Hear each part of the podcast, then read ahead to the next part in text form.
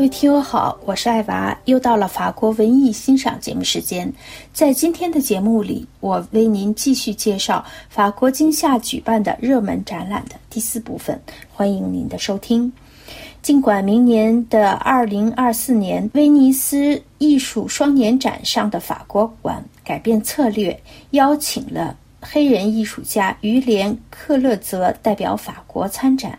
可每当谈及法国艺术界，来自法国海外省的艺术家是很少被提及的。改变这一局面是由图尔市的奥利维耶·德布雷当代创作中心策划的“此时此刻”艺术展。展览聚集了约三十位艺术家，他们跨越了海外省留尼汪和法国本土之间一万公里的海域，从而提高他们的作品在艺术机构和公众中的知名度。艺术展览以共同的想象力为基础，这种想象力来自留尼汪人的生活、文化、政治以及多个不同族裔的社区魅力，其中包括印度裔、华裔、马达加斯加裔、科摩罗裔、莫桑比克裔，更广泛的说，来自非洲南部、法国本土和欧洲。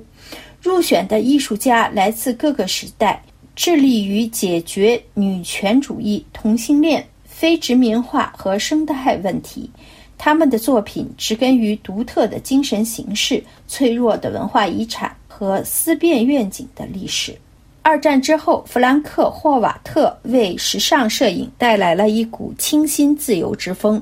这位马格南摄影通讯社的记者在时尚杂志的追捧下。将模特儿带到了巴黎街头，与普通市民混在一起，褪去姿势僵硬的摆拍和浓妆。这位全能摄影师对人的目光和人际关系十分着迷。目前在巴黎国立网球场现代美术馆举办的大型展览，回顾了他著名的和鲜为人知的系列作品，其中包括他第一次前往巴基斯坦、印度。以色列和在英国旅行时的摄影作品，这些作品多次登上了国际媒体的版面。在一九六二年至六三年间，他的摄影作品还进行了世界巡展。在忧郁的黑白照片中，他关注人体的性感和人类的孤独，想用细腻而轻松的感觉记录下的画面，让人开怀大笑，是需要一定的天赋的。出生于一九二八年的艾利奥特·威维特是马格南摄影通讯社的摄影师，他就一直拥有这种无可比拟的才华。这次在巴黎马约尔博物馆的回顾展就证明了这一点。